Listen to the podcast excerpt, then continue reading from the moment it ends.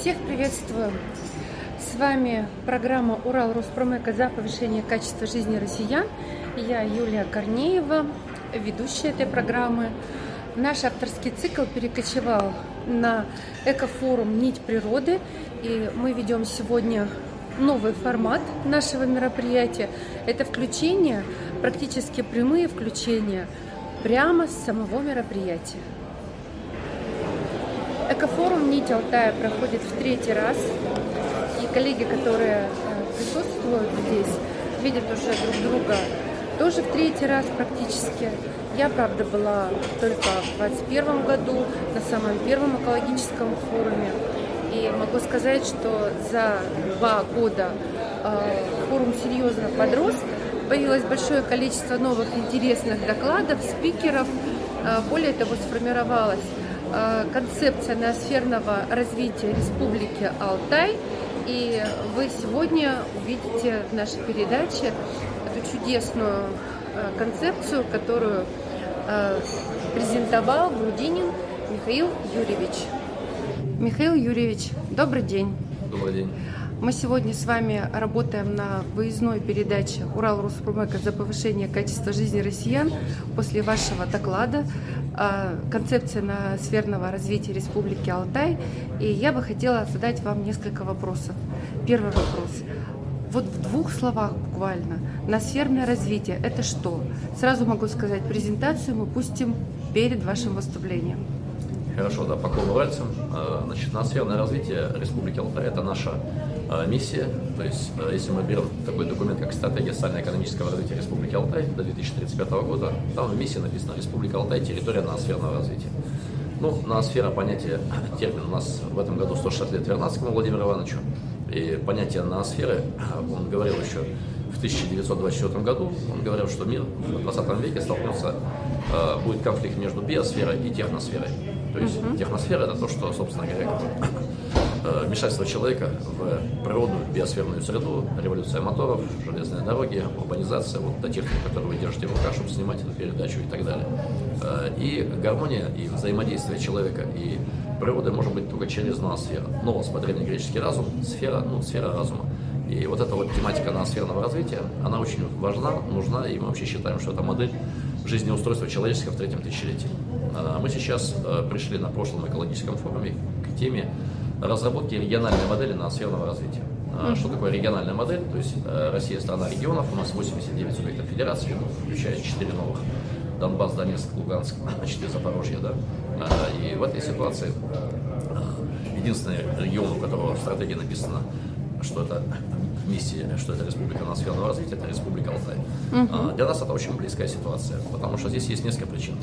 Ну, допустим, а, в свое время еще Русское географическое общество, Фонд дикой природы значит, а, делали эколого-экономический рейтинг а, регионов Российской Федерации. У нас устойчивое первое место по сохранности территорий.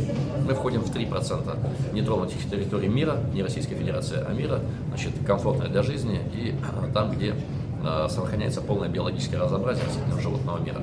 И с этой точки зрения для нас это очень важная и как бы, ключевая составляющая. Мы являемся столицей туризма. У нас на одного жителя приходится 11 туристов. Ну вот, Петербург туристический город, да, там 6,5 миллионов туристов на 5 миллионов человек. То есть ну, там, uh-huh. один, меньше, чем 1,3. А, то есть, чтобы они стали как мы, у них должно быть 55-60 миллионов туристов. Ну, вот так, в качестве смешной ситуации. Поэтому ноосферное развитие для нас это э, эволюционный переход. А вот у нас сегодня будет мне там доклад, от, завтра вернее, от экологического к ноосферному развитию. Нам необходимо уметь конвертировать нашу частоту. У нас чистейший воздух, чистая вода, у нас нет гидроэлектростанций, у нас нет железной дороги, у нас нет добывающих, перерабатывающих предприятий. То есть, собственно говоря, как бы у нас э, место для очень комфортное место для жизни, э, органическое сельское хозяйство и так далее.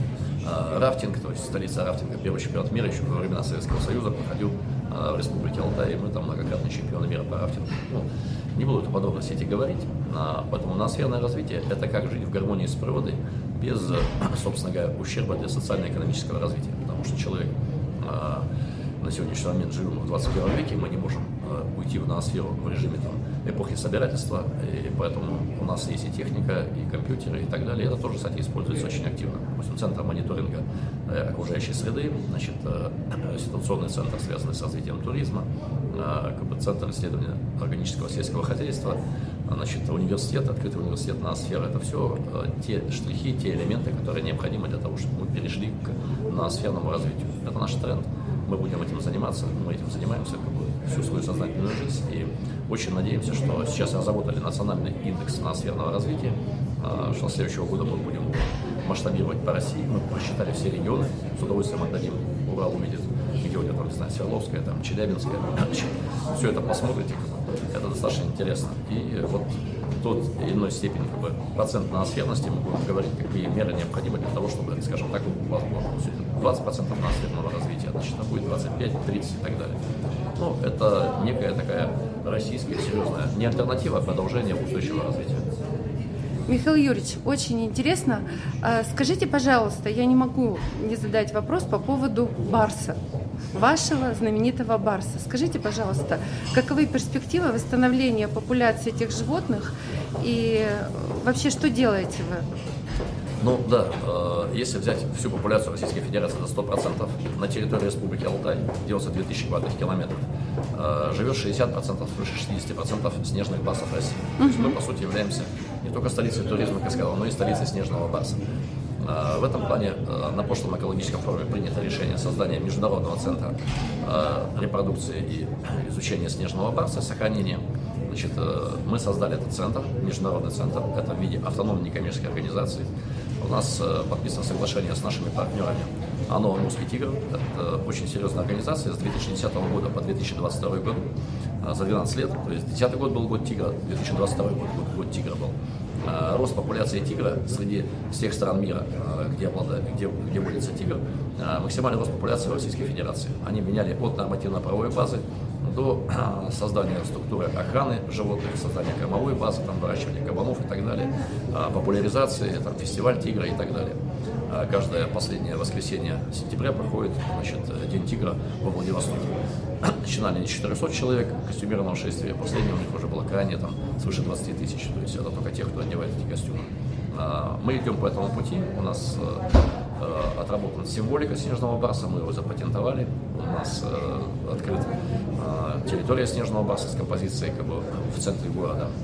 Мы, у нас проводятся различные акции, вот завтра будет акция, сегодня будет в казино Алтай Пэлас Значит, э, все деньги идут на фотоловушки, на Селигемский парк, на экспедицию по следам снежного баса. Э, мы э, разработали, как бы, у нас есть брошюра, и это этническая составляющая, что такое для России. Сейчас мы делаем труд Ирбитск, Никель, Алтай, научно-исследовательскую работу. Значит, очень большой спектр работы от исследовательского научно-исследовательского центра создания по репродукции снежного барса до популяризации его через книги, через фильмы, через урок снежного барса, через фестиваль снежного барса, через различные как бы, мероприятия, связанные детскими конкурсами, значит, э, рисунками, там, у нас там, костюм снежного барса, кричалка, там, э, сочинения и так далее.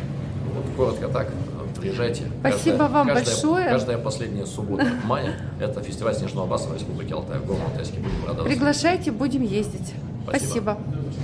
И еще один взгляд на путь ноосферного развития не только Алтая, но и других регионов России. Мнение Степанова Николая Николаевича, министра цифрового развития Республики Алтай. Ну, тогда можно неожиданный такой легкий метафизический взгляд на ноосферное развитие. Мне кажется, мы сейчас говорим, да, концепция, она предполагает некую э, модель э, мира, мировоззрения на мой взгляд, даже не модель мировоззрения, а модель вообще мировосприятия. Мы говорим про э, о том, что Алтай – это цивилизационный центр, Юрий Иванович отметил. И ведь для человека, можно такими немножко страшно медицинскими вещами, но все-таки переговорю, проговорю, э, на территории Республики Алтай местный человек – для него понимания отдельно природы нет. Он просто слит с природы. Да? Каждое утро он рождается, солнце встает, он просит духов, чтобы они были благосклонны. То есть это э, восприятие однозначно понятное. Мы немножко, конечно, здесь деформированы. У нас что есть?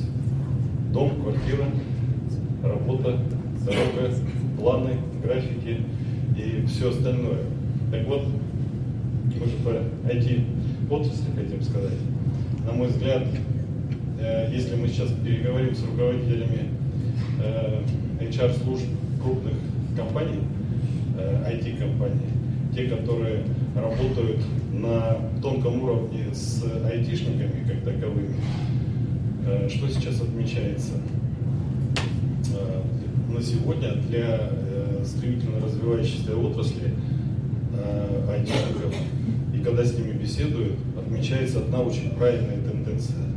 Им предлагают, допустим, 400 тысяч рублей в месяц, но в таких-то условиях работать, и 200 тысяч рублей но в других совершенно условиях работать, допустим, находясь в республике Алтай, они выбирают э, второй вариант однозначно, потому что это новое поколение, э, новое поколение людей, мы любим тут градацию такую, да, там э, миллениалы, поколение Z, там еще что-то, но заметьте, то есть у этих людей есть э, высшая идея. Это однозначно это отмечают все HR-менеджеры крупных IT-компаний. Ноосферное развитие территорий – это способ нахождения баланса между потребностями гражданского общества, природы, региона экономики. Мое устойчивое убеждение. Человечество будет вынуждено прийти к этому вектору развития – хотя бы для того, чтобы сохранить не только биоразнообразие, окружающую среду, но и прежде всего себя, человека, как самого развитого живого организма планеты Земля. Просматривая кадры из презентации Михаила Грудинина, обратите внимание на те инициативы, которые предлагает Республика Алтай на сфера как стратегия развития. Стоит задуматься о формировании нового сознания и нового подхода к построению комфортного будущего и в других регионах нашей необъятной Родины, только с учетом особенностей и запросов, которые присутствуют на вашей малой Родине. А я, Юлия Корнеева, с вами прощаюсь и желаю вам баланса с природой, с собой и с окружающей средой. Смотрите нас.